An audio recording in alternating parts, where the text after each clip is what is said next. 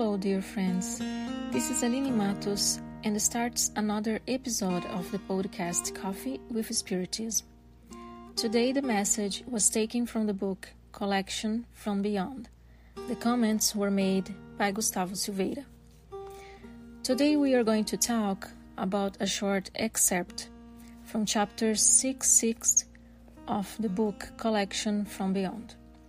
The title of the chapter is Evangelization and was written by our dear Emmanuel through the psychography of Chico Xavier.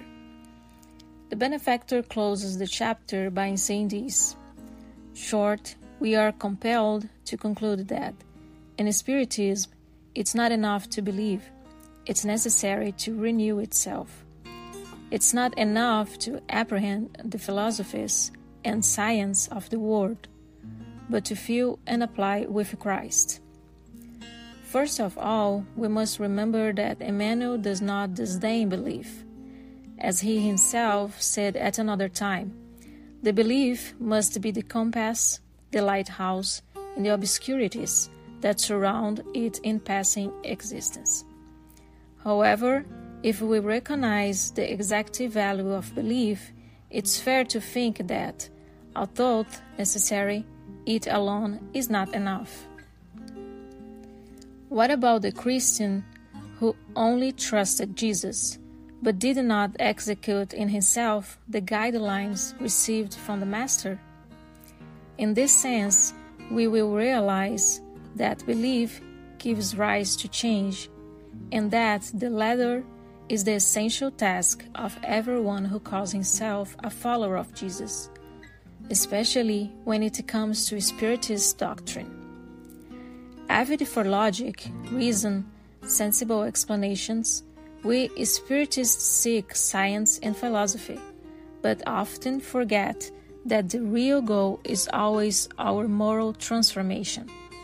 Here it will be useful to think if we are so excellent in speech, so insightful in reasoning, and so good in philosophy, why are we no longer in the high spiritual spheres?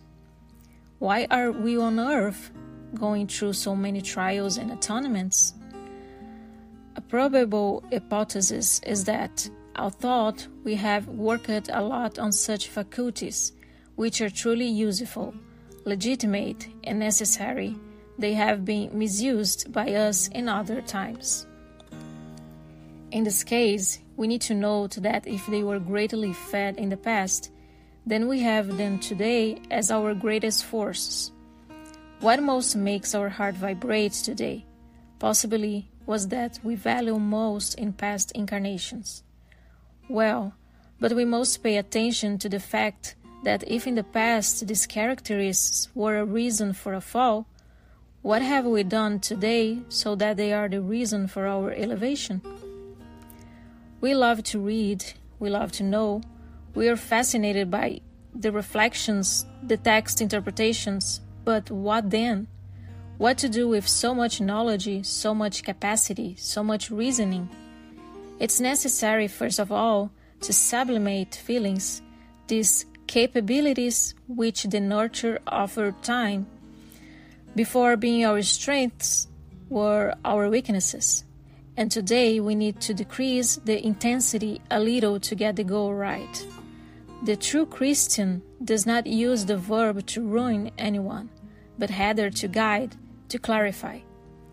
Knowledge, for those who truly follow Christ, is a tool for intimate transformation, converted into an example that will illuminate the hearts that are able to grasp its inarticulated message.